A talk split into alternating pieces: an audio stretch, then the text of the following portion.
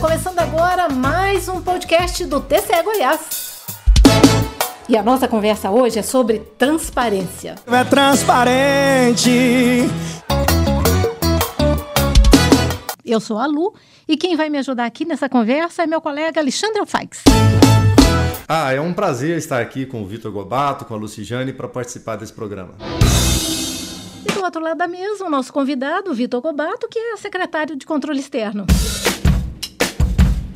Vitor, a gente está apresentando hoje para a sociedade o nosso índice de transparência do estado de Goiás. O que, é que significa isso? A gente pode dizer que todos os portais do Estado foram avaliados pela nossa equipe? O que, que a gente buscou detectar? Fala um pouquinho disso para a gente. Bom, esse trabalho ele, ele foi idealizado já pensando na, nas estratégias do tribunal desde 2014, que nós temos como nosso objetivo estratégico fomentar é, a, a, transparência do Estado. Então, fomentar que o Estado divulgue suas informações nos seus portais de transparência.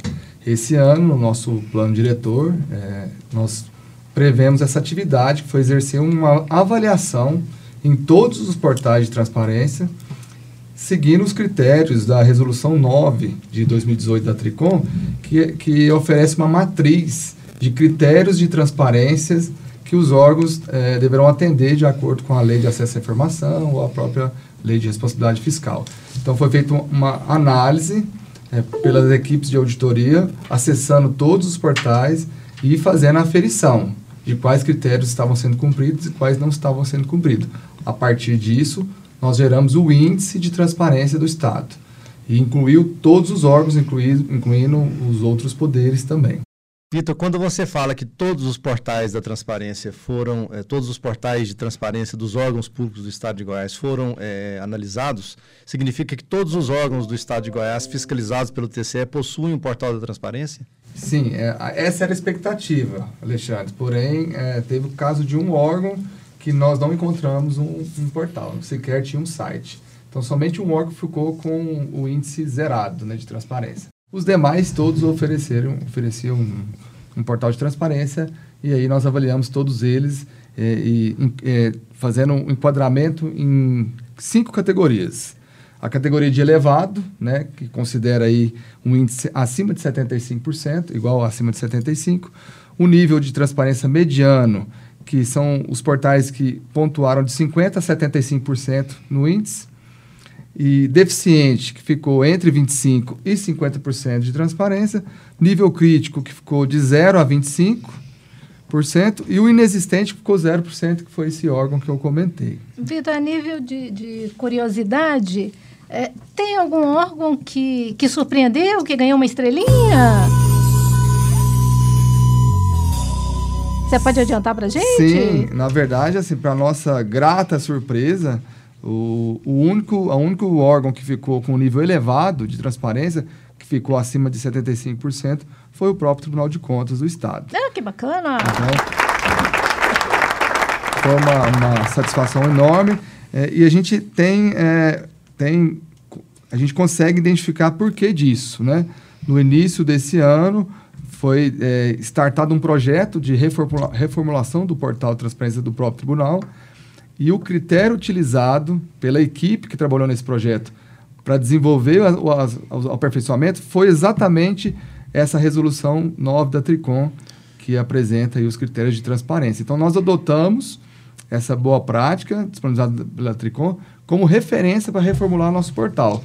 Pode dizer que quem não seguiu é, esse ritmo do tribunal vai receber alguma punição ou, ou, o caminho é exatamente o contrário? O TCE acabar servindo de orientação, de exemplo? Para essa estratégia, é zero punição. A ideia não, não é que a gente é, crie situações de repressão do órgão.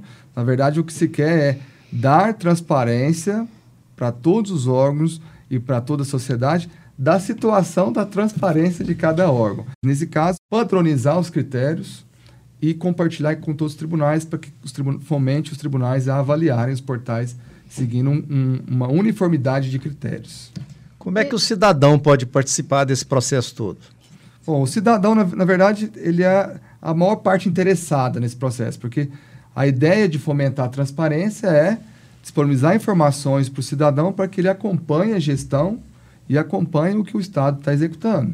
Tanto de gasto, que está recebendo de receita, para onde está indo cada um, quais são os contratos, quais são as licitações que estão sendo feitas, quais são quais modalidades, é de inegibilidade, é, é dispensa, é pregão. Então, a, fomento da transparência, quanto mais Goiás é, estiver transparente, mais o cidadão terá mecanismos para acompanhar toda a gestão que está acontecendo. Parece também que o tribunal está lançando agora o portal do cidadão. Opa, tá do cidadão, te chamei a atenção, não foi à toa, não. Como é que vai funcionar esse portal? Bom, é interessante, esse é um projeto é, muito inusitado, porque ele pretende é, fomentar o controle social. É. Fazer com que o tribunal seja um órgão que disponibilize informações qualificadas para que o cidadão possa acompanhar o que está acontecendo na administração.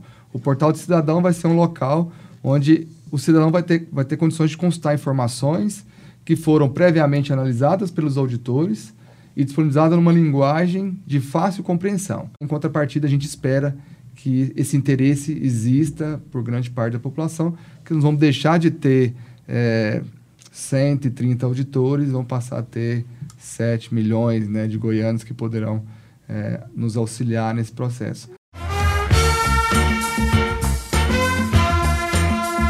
É isso, Vitor. Foi um prazer conversar com você. Obrigado. É, muito bacana poder participar desse bate-papo. É um assunto de interesse é, de todos os goianos, né? Muito obrigado. E eu agradeço também a participação do Alex. Eu acho que o tribunal tem muito a contribuir para que o Estado é, chegue a um patamar de transparência razoável. Obrigado, Vitor. A gente agradece também a craque da Bia Rezende na mesa de áudio, hein?